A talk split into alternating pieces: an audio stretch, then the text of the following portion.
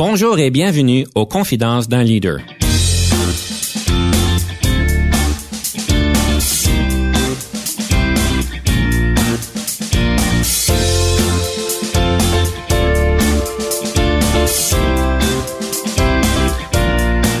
Ici Denis Lévesque, coach de cadre. Nous avons donc l'honneur et le privilège de recevoir en studio des leaders qui ont marqué leur communauté afin d'apprendre de leur expérience et de s'inspirer de leur sagesse.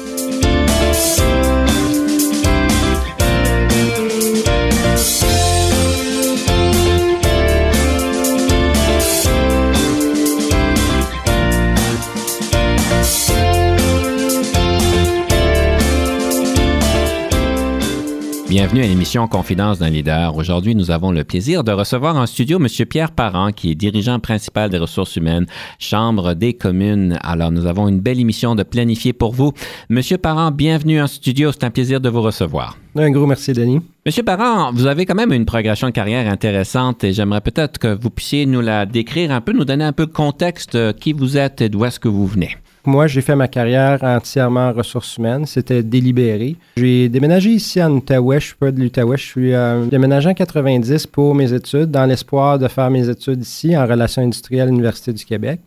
Et puis de quitter éventuellement pour euh, une autre région pour euh, travailler en ressources humaines à quelque part.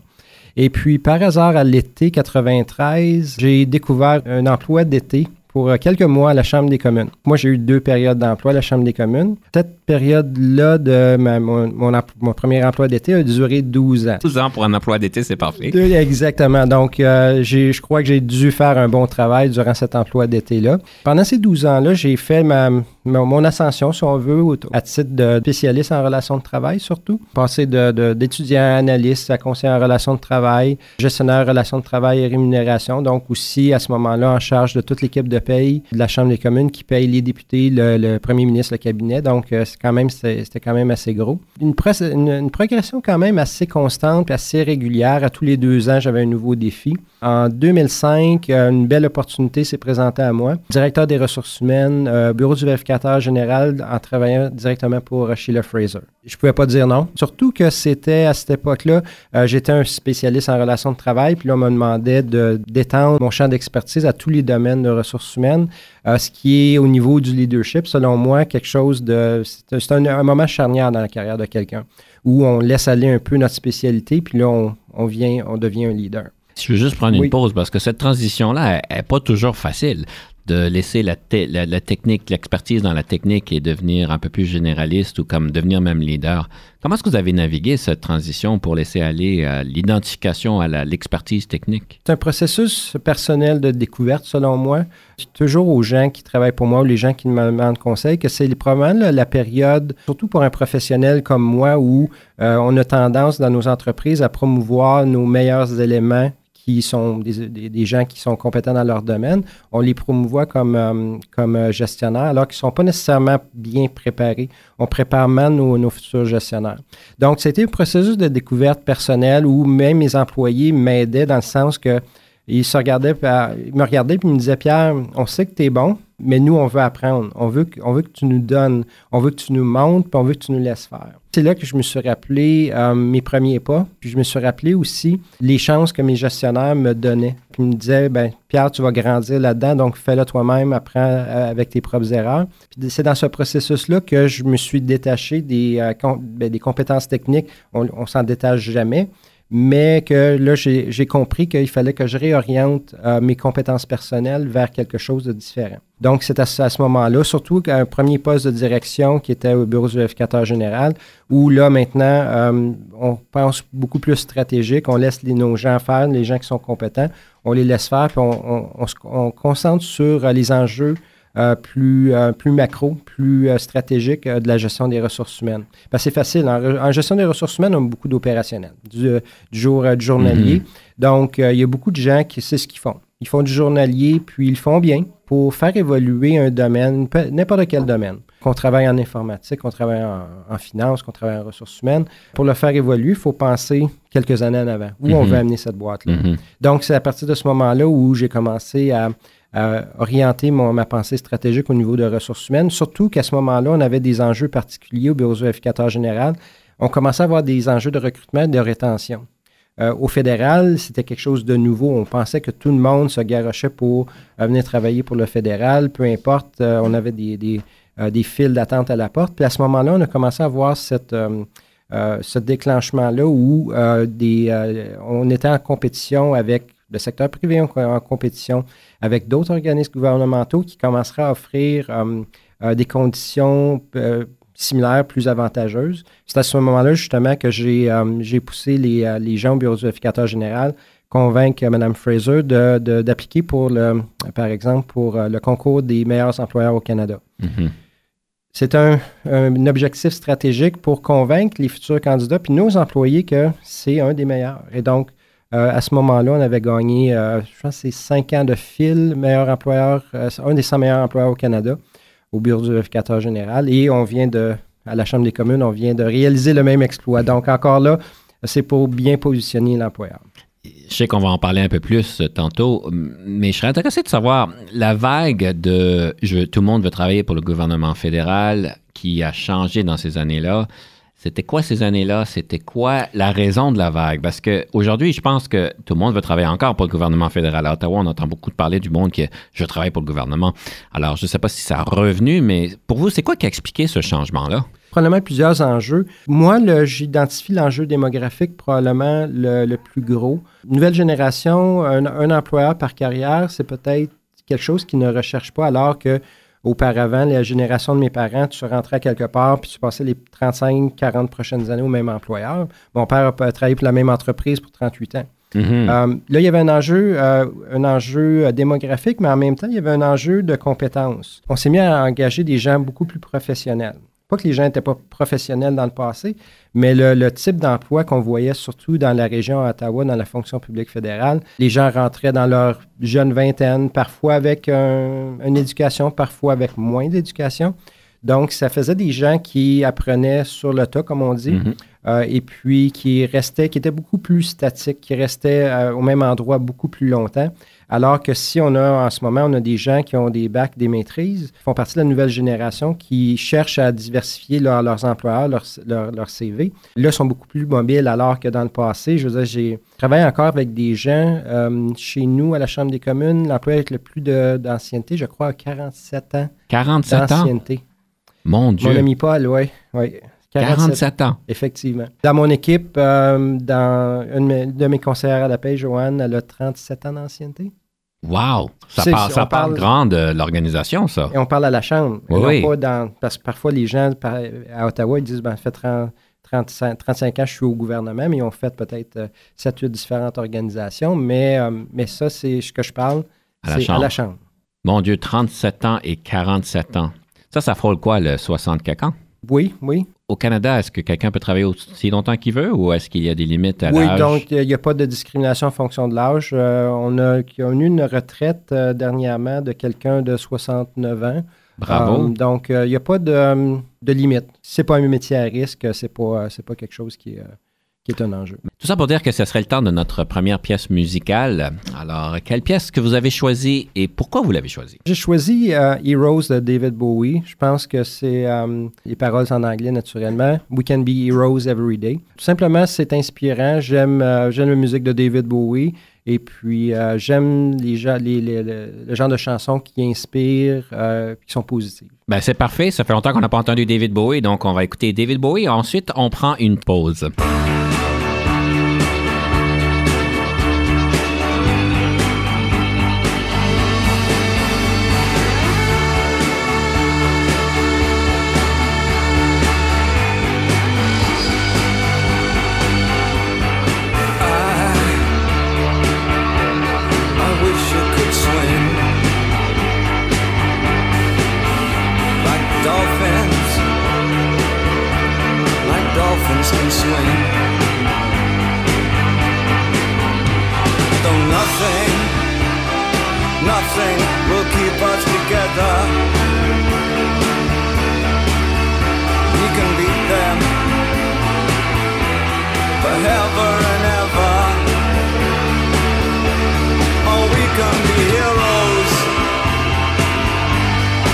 just for one day.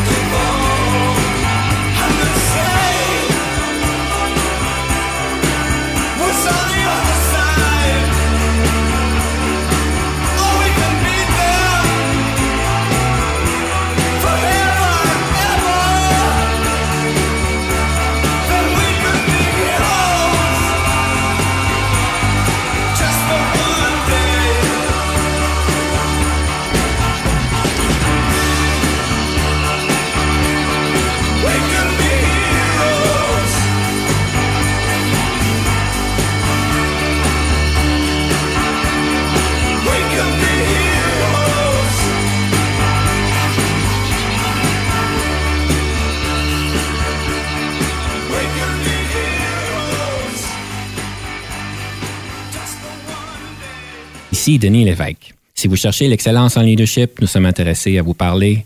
Venez nous visiter à solutionoptigestion.ca.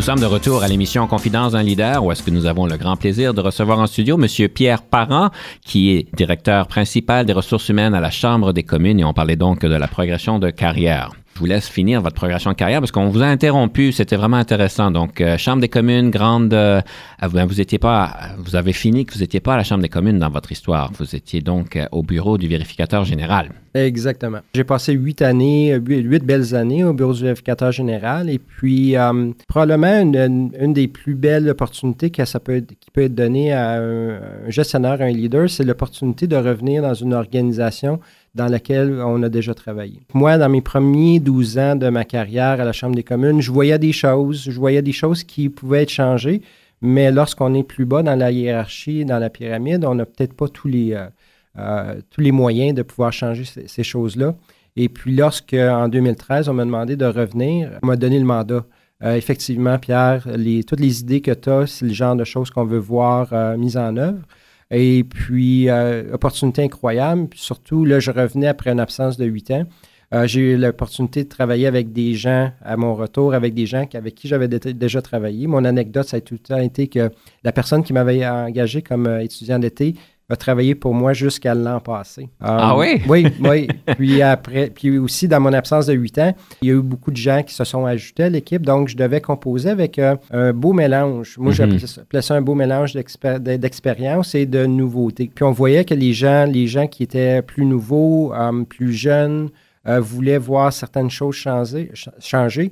Et puis, je voulais faire des, des changements au niveau des pratiques en ressources humaines, mais en même temps, respecter les gens que ça faisait donc 20, 25, 30, 35 ans et plus euh, qui étaient là. Donc, il fallait le faire avec respect. C'est important pour moi euh, de faire des changements parce que ces gens-là ont été formés par des gens qui ont été formés dans les années 60. Euh, mm-hmm. Donc, ont été formés par l'organisation à, faire les choses d'une certaine manière, puis ont passé 30 ans à faire la même chose. Donc, pour moi, d'arriver puis leur dire, il faut changer ça, il faut le faire avec une certaine, un certain tact, une certaine finesse, une certaine délicatesse parce que ces gens-là peuvent se sentir très menacés.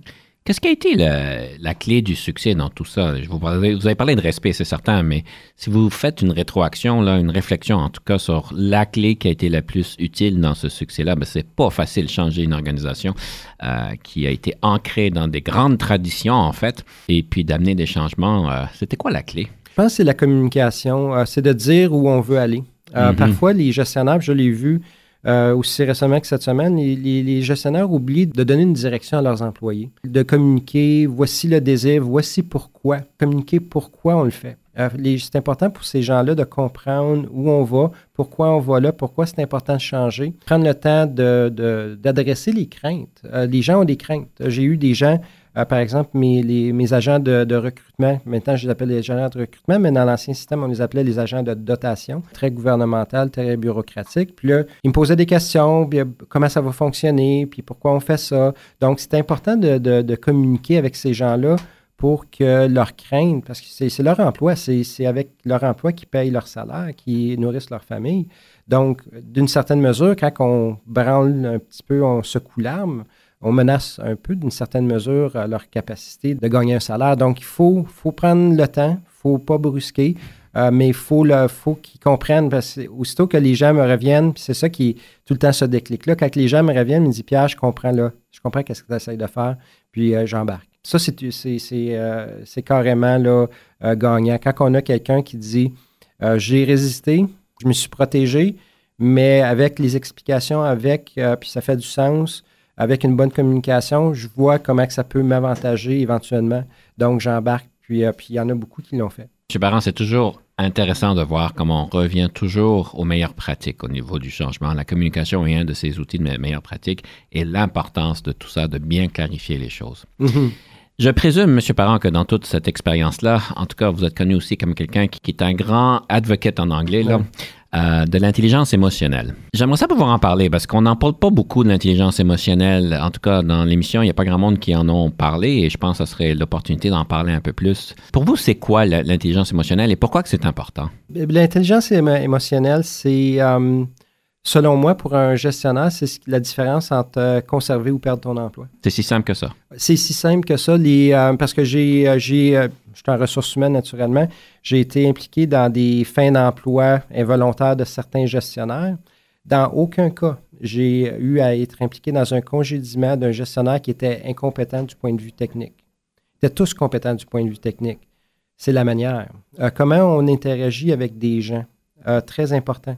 Euh, des cas classiques, c'est des gens commencent à défiler aux ressources humaines, dire je suis plus capable, je suis plus, capable de travailler, je ne je dors plus la nuit, euh, puis là, quand mhm. c'est toute l'équipe qui est comme ça, mais on dit, qu'est-ce qui se passe? Mhm. Là, on se retourne vers le gestionnaire, puis on s'aperçoit euh, que le gestionnaire n'a euh, pas les, qualités d'intelligence émotionnelle. On parle de, en anglais, c'est self-awareness, connaissance de soi, d'empathie. Mhm. très important parce que c'est là que les gens reconnaissent les leaders. puis, une anecdote que j'ai souvent, puis quand je fais du, coaching avec des, des nouveaux gestionnaires, euh, là, ils me disent, puis surtout, des fois, c'est des gestionnaires qui, ont de la difficulté. Puis là, ils me décrivent comment ils sont, puis ils sont très orientés vers, sur les, résultats. Puis là, à un moment donné, je change un petit peu le sujet. Puis là, je dis, décris-moi le meilleur gestionnaire qui t'a supervisé dans ta carrière. puis là, ils partent. Ah, c'est quelqu'un qui me comprenait, c'est quelqu'un qui, comprenait ma situation familiale. Puis là, ils parlaient de toutes sortes de, ils parlent de toutes sortes de, qualités humaines. Mm-hmm. Puis là, à un moment donné, je les arrête. Je dis, il n'y a rien que que tu me dis, qui était relié aux résultats au travail, mais toi, tu te focuses comme, comme gestionnaire juste sur ça, puis tu oublies les qualités que toi, tu as même reconnues comme un gestionnaire. Une belle technique, ça, en tout cas.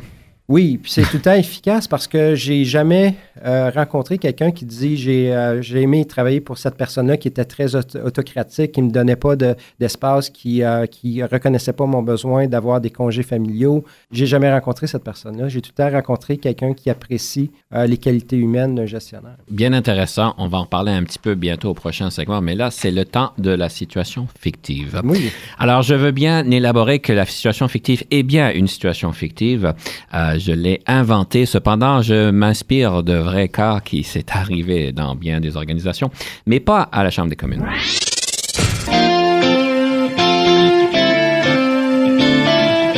Il y a quelqu'un qui vient vous voir, donc euh, un employé, donc quelqu'un qui se rapporte à vous, donc un dirigeant quand même euh, de cadre, qui vient vous voir et qui vient vous dire, Monsieur Parent, j'ai un problème avec un employé, j'ai des discussions difficiles à avoir et ça va être difficile. Jamais eu ce, ce genre de conversation-là et je m'attends que l'employé réagisse d'une manière forte. Qu'est-ce que vous avez à lui suggérer? C'est quoi votre conseil? C'est là que les, les, gestionnaires peuvent utiliser leur intelligence émotionnelle.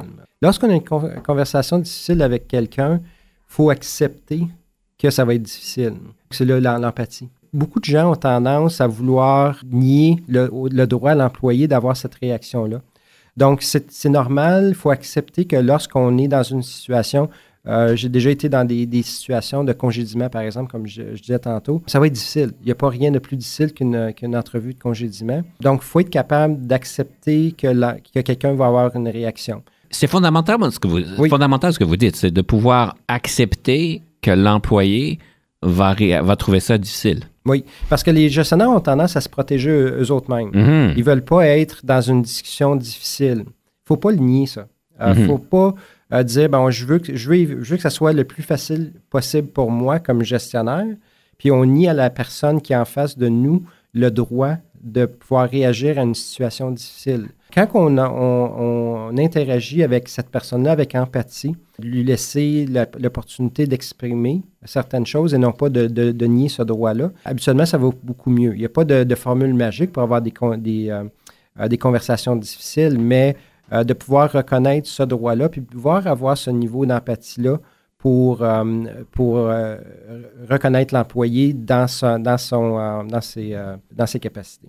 Ça pour nous dire, on arrive donc au deuxième segment musical. Monsieur Parent, quel est votre choix et pourquoi vous l'avez choisi? J'ai choisi Don't Stop Believing the Journey, une chanson que j'ai tout le temps appréciée, puis encore là, un peu comme la, chanson de David Bowie, message très positif. Puis elle m'est revenue un petit peu dans, ma mémoire parce qu'on a tendance des fois à l'oublier, ces, euh, ces chansons-là. On vous invite de continuer de croire dans vos rêves. Don't Stop Believing de Journey et on revient tout de suite après.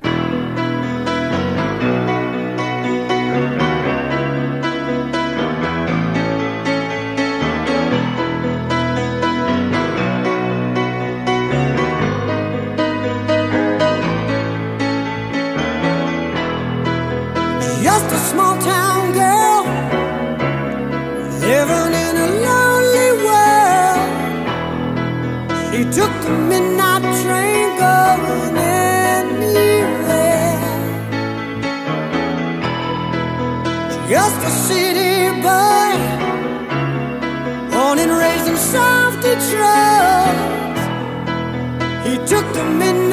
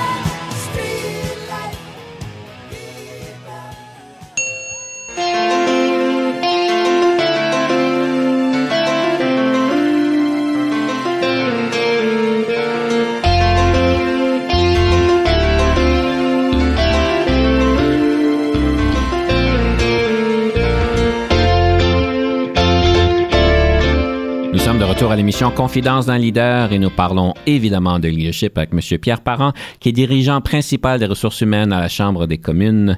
Et le troisième segment, ce qu'on aime faire à ce point-ci, c'est de partager un outil pratico-pratique. Et euh, j'aimerais vous inviter de partager un livre sur le leadership. Quel serait ce livre? Naturellement, je vais continuer sur le même thème d'intelligence émotionnelle. Donc, le livre s'appelle Emotional Intelligence de Daniel Goleman, un, un, auteur américain. La raison pourquoi je le suggère, je vais vous expliquer un peu comment j'ai découvert le concept. Je ne l'ai pas découvert en lisant le livre, je l'ai découvert par moi-même. C'est ce qui fait un petit peu cette découverte-là un peu magique. Je faisais beaucoup de, coaching au niveau de la résolution de conflits dans un de mes emplois. C'était vraiment euh, quelque chose qui n'était pas prévu, c'était pas quelque chose que je devais faire, mais à cause que cet endroit-là avait beaucoup de conflits dus à la structure, euh, j'avais commencé à, bâtir une technique qui était propre à moi. J'avais les quatre aspects que j'enseignais, donc connaissance de soi, maîtrise de soi, empathie, puis euh, connaissance de l'autre. Effectivement, j'avais, j'avais développé une, approche de coaching, puis ça fonctionnait. Les gens, euh, les gens venaient me voir, puis ils me disaient, Pierre, euh, ce que tu me dis, je l'ai appliqué, puis je, je l'ai appliqué dans la vraie vie, puis ça a fonctionné au niveau du conflit. Moi, je disais, bon, je suis un génie, je vais écrire un livre à, un moment donné. Et puis, donc, je vais, je vais dîner avec, avec une collègue qui travaille dans une autre organisation, mm. puis je lui explique, je j'ai découvert, je pense que j'ai découvert quelque chose. puis là, j'explique tous les, les, aspects de, de, mon approche. Puis elle me dit, Pierre, écoute, tu n'as rien inventé, c'est euh, l'intelligence émotionnelle. Elle m'a suggéré de lire ce livre-là. Puis moi, c'est ça que j'ai trouvé magique, c'est en lisant ce livre-là, ça a tout simplement confirmé que euh, mon instinct euh, de, de, ressources humaines, de, de, de, gestion des conflits, de résolution de conflits était, juste, juste à point. donc, j'ai pas, en lisant le livre, je n'ai pas rien découvert, mais euh, ça l'a confirmé. Donc, lorsque les gens me, me demandent, bon, euh, au lieu de leur dire, leur enseigner moi-même, je dis, j'ai un bon livre pour toi. Euh, l'intelligence émotionnelle. Et puis, habituellement, les gens me, viennent me voir puis disent Pierre, c'est là, c'est leur découverte qu'ils viennent, me, viennent me, donner. Ils découvrent le livre, découvrent le concept, puis ils voient comment utile que ça peut être. Euh, ils voient aussi, parce que ce que j'aime pas avec le, concept d'intelligence émotionnelle, il y a le mot émotion dedans. Euh, ben, c'est aussi simple que ça. Les gens ont peur de ce mot-là, puis on mm-hmm. pense que c'est un concept qui, qui, est plus abstrait, qui n'est pas concret. Euh, puis aussi le concept d'empathie. Euh, beaucoup de gens me disent ben Pierre, ça veut-tu dire si l'employé est dans mon bureau euh, se met à pleurer, je dois pleurer moi aussi? Non, ça, c'est pas de l'empathie. Euh, l'empathie, c'est de comprendre que, comme je disais un peu tantôt, l'employé va se sentir d'une certaine, ou notre interlocuteur va se sentir d'une certaine. donc, il faut comprendre que sous certaines circonstances, c'est normal. Il faut, le, comprendre, l'accepter puis bien réagir. C'est pour ça que l'intelligence émotionnelle devient important parce que euh, comment nous, on, agit et on réagit en, fonction des autres va régler beaucoup de problèmes. Moi, je dis tout le temps, quelqu'un qui a une très forte intelligence émotionnelle devient l'adulte dans la relation. Parce que, d'une certaine mesure, quelqu'un qui est très fort en intelligence émotionnelle va contrôler même les émotions de l'autre. Ah, c'est intéressant. Parce que euh, si moi, je, parce que moi, je peux, euh, si j'ai un interlocuteur avec qui, avec lequel je suis en conflit, c'est facile de peser, comme on dit en bon français, peser sur les bons pitons, puis déclencher, puis d'escalader le conflit. Mais moi, je peux avoir des techniques d'intelligence émotionnelle qui font en sorte que euh, je, fais juste descendre la température, puis de ramener la conversation à un niveau euh, raisonnable, puis que ça devient productif. Parce que lorsqu'on monte la température dans, une, dans un conflit, ça devient complètement improductif. Donc, dans cette perspective-là, quelqu'un qui est très fort peut, euh, peut maîtriser, c'est très puissant là, de, de, pouvoir contrôler un interlocuteur, puis comment il réagit. Euh, puis de, s'adapter à qui euh, on a, euh, qui est en face de nous, ça, ça devient un, outil de, gestion des ressources humaines, puis de gestion, puis de leadership qui est très puissant. Si je me rappelle bien, j'avais lu le livre il y a bien des années, puis je l'ai trouvé un petit peu ardu ou technique. Ou... Et je me demande s'il n'y a pas une version de ce livre-là qui est peut-être plus abordable pour des lecteurs comme moi qui aiment peut-être moins de détails j'ai dans ma tête qu'il y a eu bien des détails qui étaient peut-être euh, pour prouver le point, la science derrière, puis je pense qu'à ce temps-ci, on a dépassé ça. Euh, on n'en a plus besoin, ça a été bien établi. Est-ce qu'il y a d'autres livres qui, euh, qui, seraient intéressants, qui seraient peut-être plus accessibles? Bien, ce que je veux juste revenir brièvement sur celui-là. c'est moi, je, dis tout le temps aux gens quand ils lisent le livre, parce qu'on dirait qu'il y a une pression de, de, de certains auteurs de remplir 300 quelques pages. Oui. Euh, moi, je dis tout le temps aux gens, pour ce livre-là en particulier, euh, que les, probablement, je me souviens bien, les derniers 100 pages sont superflus. Donc, Ah, un coup euh, que l'auteur a décrit les premiers, les quatre, concepts, les quatre principes d'intelligence émotionnelle, on peut arrêter. Le reste, c'est tout simplement, je crois, la pression des, des- des éditeurs américains qui veulent avoir un livre d'un certain volume. J'ai une question pour vous. C'est un peu une question euh, philosophique. Je ne sais pas s'il y a une réponse. On parle souvent de leadership et on me demande souvent, Denis, c'est quoi le bon leadership? Et euh, ça fait 11 ans que je me spécialise dans le développement du leadership. Puis euh, j'ai peut-être un peu mon idée, mais j'aimerais partager avec vous. là. C'est quoi? Est-ce que le bon, un bon leadership, ça existe? Puis ça a de l'air à quoi? Selon moi, ça dépend des circonstances, ça dépend de, de- l'organisation. Je pense que des organisations, c'est organique. hein. Pour moi, j'ai jamais vu un leadership qui est one size fits all, comme on dit en bon, en bon français. Il y a des leaders qui sont bien, par exemple, à administrer le journalier. Donc, euh, c'est des gens qui font pas beaucoup de changements, qui n'ont pas nécessairement une vision, mais parfois, ça prend des leaders comme ça dans des organisations où s'il n'y a rien changé, euh, on n'a pas besoin d'avoir quelqu'un qui est transformationnel. Par contre, ces gestionnaires-là ou ces leaders-là, dans une, euh, situation où l'organisation doit changer, puis je l'ai vécu dans mon équipe. Lorsque je suis arrivé, puis là, je voulais faire une transformation organisationnelle, mais j'avais des gens qui étaient excellents à faire le journalier, à rouler un processus, ainsi de suite. Ça en prend des gens comme ça quand tout va bien.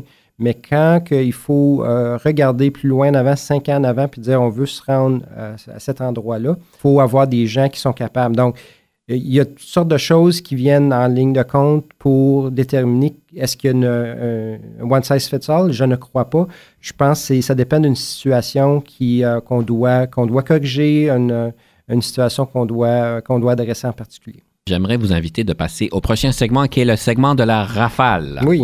Alors, je vous rappelle, chers auditeurs, que la rafale, c'est une opportunité de pouvoir poser 13 questions à un leader chevronné.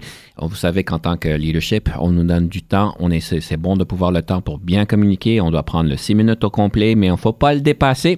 Puis il ne faut pas en prendre deux minutes non plus. Donc, le but, c'est d'aller vers le 6 minutes le plus possible, sachant qu'on veut donner des bonnes réponses réfléchies. Alors voilà, on commence. Oui.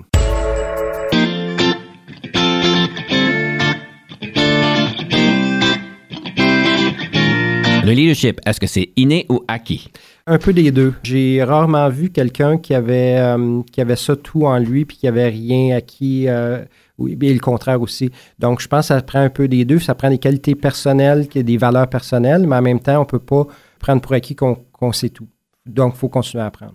Je vous nomme cinq leaders dans l'histoire. Lequel, laquelle préférez-vous? On parle de Gandhi, de Jeanne d'Arc, de Béatrice Desloges, de Nelson Mandela et de Louis Riel. Euh, Nelson Mandela parce que c'est quelqu'un qui a passé une trentaine d'années en prison. Puis lorsqu'il est sorti euh, au bout de son, sa période d'emprisonnement, a décidé de faire le bien. Euh, ça aurait été très facile dans une situation comme la sienne de- de- d'être euh, d'être amer, puis de, euh, de tout simplement se, retrouver dans une situation différente, mais il a choisi d'être euh, positif, de changer l'orientation de son pays. Avez-vous toujours voulu devenir un leader ou est-ce un parcours de circonstances? Absolument un parcours de circonstances. Euh, moi, je voulais tout simplement bien faire après mon, mon, euh, après mon bac.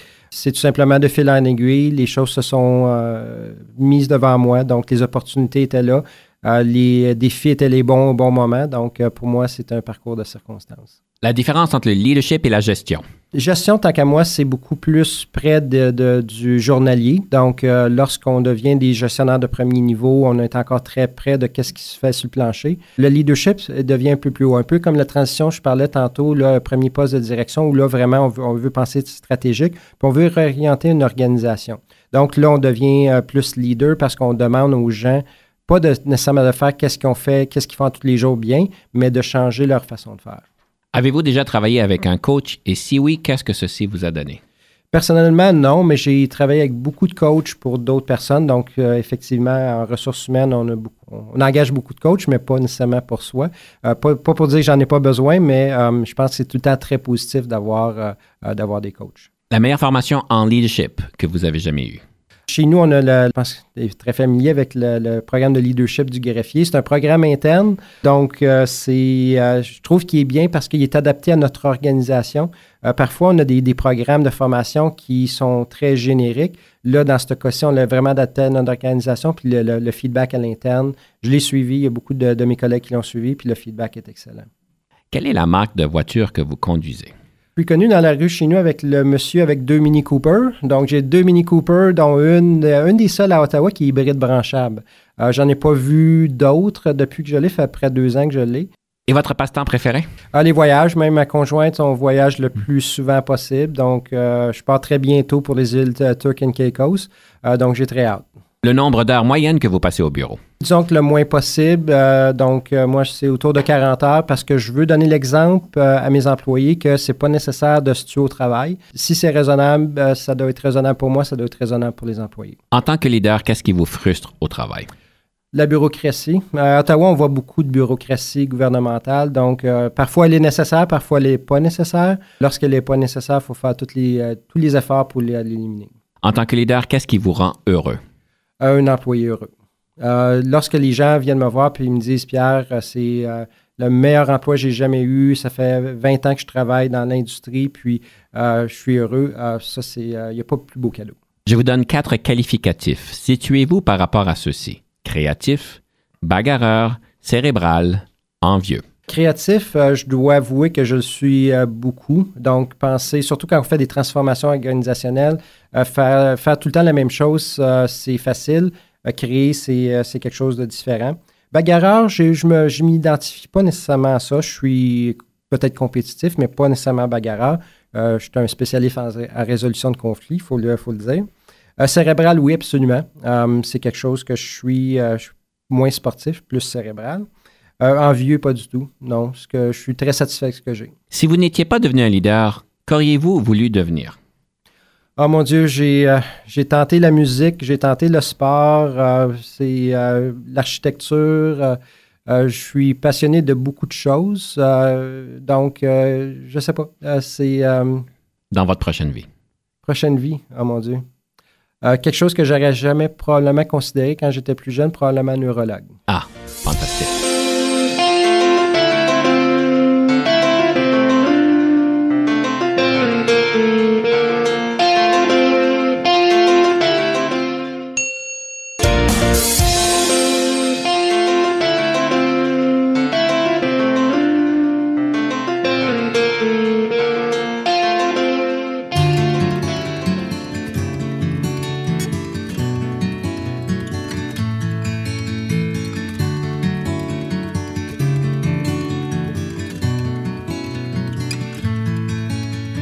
Seigneur, Seigneur, que c'est que tu veux que je te dise?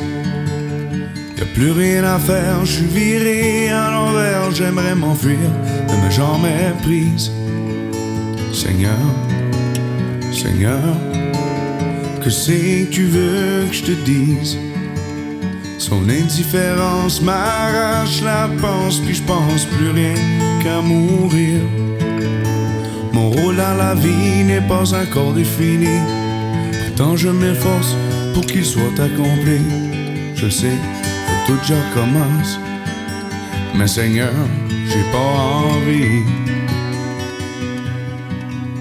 Seigneur, Seigneur, je sais, tu me l'avais dit. Respecte ton prochain, réfléchis à demain, car la patience t'apportera de belles récompenses. Travaille avec entrain pour soulager la faim de la femme qui t'aime, il en a de besoin. Il a besoin d'un homme fidèle qui sait en prendre soin.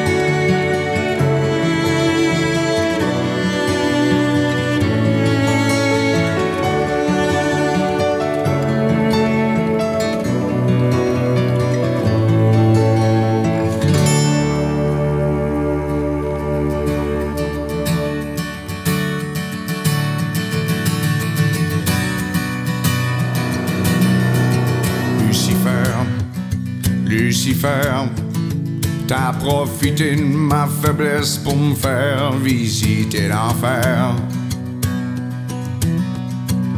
Mais je t'en veux pas, c'est moi qui a pensé que je pourrais chum avec toi.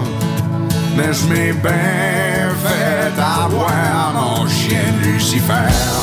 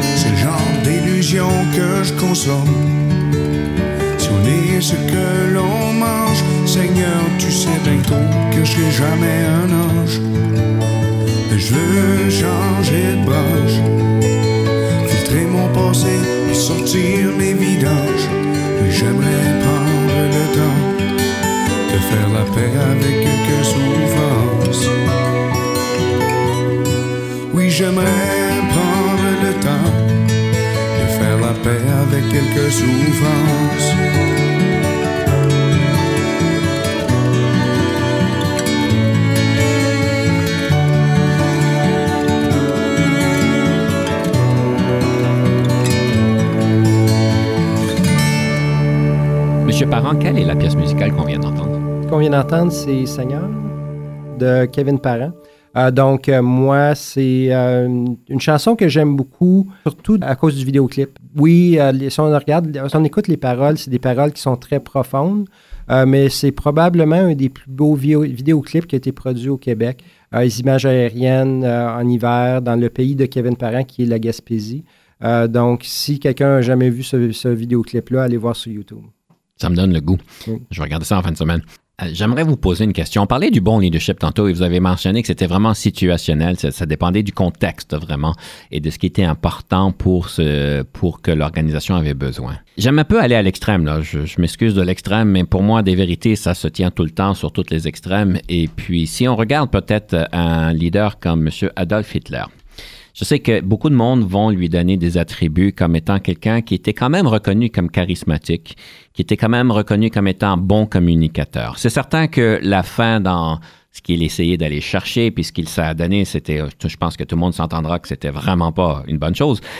Mais quand on regarde le style, quand on regarde le, le style de leadership, est-ce que, est-ce que ça, serait bon ou est-ce que ça serait pas bon? Est-ce qu'il y aurait des choses à critiquer quand on parle de leadership? Ben, c'est surtout, c'est très situationnel. Donc, euh, pour, euh, pour Adolf Hitler, remplir ses objectifs, mais il a, réussi malheureusement. Donc, c'est très situationnel. Et puis, euh, puis de l'autre côté, de l'autre extrême, si on parle d'extrême, si on parle, on parle souvent parfois dans, dans, dans des, euh, des, euh, des questions de leadership de, de Steve Jobs d'Apple. Mhm. Euh, si on, on lit la biographie de Steve Jobs d'Apple, c'est quelqu'un qui avait une très euh, basse euh, intelligence émotionnelle.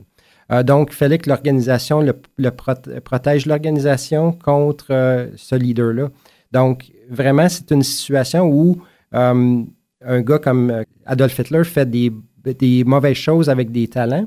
Mhm. D'un autre côté, quelqu'un qui n'a pas de talent de leadership fait des, des bonnes choses avec une bonne organisation en arrière. Donc, très, très situationnel, puis avec des résultats différents. C'est certain que c'est une- un beau, euh, un- je sais pas si on appellerait ça un débat, mais une recherche philosophique parce que évidemment le contexte est important. euh, ou est-ce qu'on le met à bon escient? Puis la bon escient pour quelqu'un au Canada peut, la définition peut être différente pour quelqu'un en Chine puis quelqu'un en Thaïlande. Alors euh, ça c'est des, des questions que je me pose le soir avant de me coucher des fois. J'aimerais revenir sur une chose qu'on a parlé au début de l'émission, c'était la question du top 100 employeurs. Vous en avez parlé avec grande fierté que c'est quelque chose que vous avez réussi, euh, je pense, pendant cinq ans au bureau du vérificateur général. Je pense qu'au niveau de la Chambre des communes aussi, c'est la même chose. Qu'est-ce qui fait que c'est si important pour vous et puis c'est quoi que ça donne en, fin de compte? Comme je disais un peu euh, tantôt, aujourd'hui, euh, les employeurs sont beaucoup plus en compétition avec les autres. On recherche le talent. À tout moment, on veut recruter les meilleurs, puis on veut les conserver. Donc, d'envoyer un message à l'org- à l'organisation, aux gens qui sont à l'interne, puis les gens qu'on veut recruter, que euh, c'est un des meilleurs employeurs au Canada, euh, c'est très at- attirant comme, euh, euh, comme argument. J'ai eu des gens qui ont, euh, postulé pour des emplois, qui ont eu des emplois qui m'ont dit c'était l'enjeu déterminant. pourquoi j'ai appliqué. Il y en a qui ont pris des baisses de salaire pour, pour avoir un emploi, soit au bureau du vérificateur général ou à la Chambre des communes, parce que là, maintenant, ils savaient que c'était un des meilleurs employeurs au Canada. Quelqu'un qui est à l'extérieur, qui connaît pas ça, il voit le top 100. Et puis, certaines personnes dans l'industrie voient des choses. Dans certaines industries, c'est une question d'appliquer. Il n'y a pas de compétition. Puis, on a le top C de ça. Puis, c'était juste parce qu'on a soumis un document. C'est quoi le processus qui est nécessaire pour passer à travers cette qualification-là? Je présume que vous êtes quand même, entre guillemets, en compétition avec d'autres personnes. Puis, je présume que c'est pas facile d'obtenir cette mention-là. Mais c'est quoi la difficulté, les enjeux? Comment qu'on fait pour monter ça? C'est un processus qui est très, euh, très exhaustif. Euh, donc, il demande euh, des copies de tous nos politiques. Euh, il demande, il y a un questionnaire qui, donc on doit vraiment, on doit vraiment fournir des justificatifs pourquoi on est, on est un des meilleurs employeurs. Euh, donc, des milliers et des milliers d'employeurs appliquent chaque année pour, euh, pour euh, ce concours-là. Donc, c'est pas quelque chose qu'on peut acheter. Je sais qu'il y a des concours où c'est beaucoup plus facile. Si on fait une commandite de tant de milliers de dollars, on va être reconnu. Mais ça, ce, ce concours-là, qui est un des 100 meilleurs employeurs au Canada, euh, c'est pas, c'est pas le cas. Donc, on n'a pas le contrôle et puis euh, c'est très, très exhaustif. Alors malheureusement, nous arrivons à la fin de notre entrevue. J'aurais continué pendant bien des heures, mais bon, il, il nous manque du temps. J'aimerais conclure avec une citation sur le leadership, une citation question d'inspirer nos auditeurs sur comment bien naviguer la prochaine semaine. J'y ai pensé, cette citation-là. Puis, étant donné, bon, je suis euh, de formation professionnelle, je suis quelqu'un, un gestionnaire en ressources humaines depuis 26 ans. Je n'aimerais pas le, le- le leader qui avait nommé ça. C'était pas un leader qui est très mémorable, mais c'est moi quelque chose qui m'avait frappé. Les ressources humaines n'est pas quelque chose que nous faisons, mais la chose qui fait fonctionner notre organisation. Donc, on a tendance à, à voir les ressources humaines, la fonction ressources humaines comme on fait quelque chose, on fait des ressources humaines, quelqu'un rentre, on va le, le mettre sa paye. Donc, c'est une fonction, oui, mais vraiment, les ressources humaines, c'est vous, c'est c'est moi, c'est tous nos employés. Donc, c'est ça qui fait fonctionner notre, notre organisation, puis parfois, on l'oublie. Donc tout revient aux personnes. Exactement. Un grand merci, ce fut un grand plaisir. Et sur ce, nous devons vous quitter. Merci de l'invitation. Au revoir. Au revoir. Aujourd'hui, pour le conseil du coach, nous parlons donc de conflits et de résolution de conflits. Il y a évidemment plusieurs euh, méthodes de résolution de conflits et j'aimerais vous rappeler qu'il n'y a pas une méthode qui est meilleure que les autres. C'est toute une question de contexte. Alors, la première méthode que j'aimerais vous présenter, c'est cette méthode de rivaliser. C'est rivaliser comme méthode de conflit, c'est-à-dire que vous pouvez peut-être penser à un boxeur. Un boxeur, son objectif dans le ring, quand il est en fait dans euh, son sport, c'est évidemment de revenir champion, de revenir gagnant, ce qui demande évidemment de pouvoir mettre l'autre en situation de chaos ou d'obtenir plus de points que l'autre. Alors, c'est une question où est-ce que on va regarder nos, besoins à nous sans nécessairement regarder les besoins de l'autre. C'est une question que on n'est pas capable de pouvoir négocier. C'est moi qui gagne et toi qui perds et ceci est une méthode. Vous allez peut-être me dire, euh, ben, Denis, c'est un peu difficile, c'est un peu agressif. Mais des fois, on se fait, des fois, il y a des situations où est-ce que, en fait les besoins de l'organisation, la survie de l'organisation ou bien des propos qui sont importants, on n'est pas capable de trouver des méthodes pour pouvoir, euh, bien sûr, s'assurer que tout le monde soit content et on parle peut-être de survie. Alors, il y a des situations, je vais vous euh, suggérer que peut-être que la méthode de rivalisation est peut-être la seule méthode qui est la meilleure pour le moment. Mettez-vous dans un contexte où est-ce que vous avez peut-être une partie prenante dans une réunion qui vous attaque, qui vous qui euh, dit que votre équipe a bien fait votre leur travail et puis qui euh, en fait sous-estime toutes les choses que vous avez pu faire. Il n'y a pas de a pas de situation gagnante dans cette situation-là. Qu'est-ce que vous allez faire? Alors rivalisez sur le moment pour pouvoir prendre votre place. Ne ne pensez pas que votre équipe ne vous regarde pas. Est-ce que vous allez prendre la défense de votre équipe? Alors rivaliser, c'est une méthode.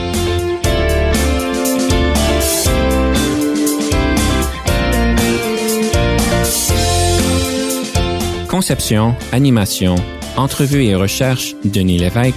Montage et réalisation, Jean-Paul Moreau. Confidence d'un leader est une production et une présentation d'Unique FM 94,5.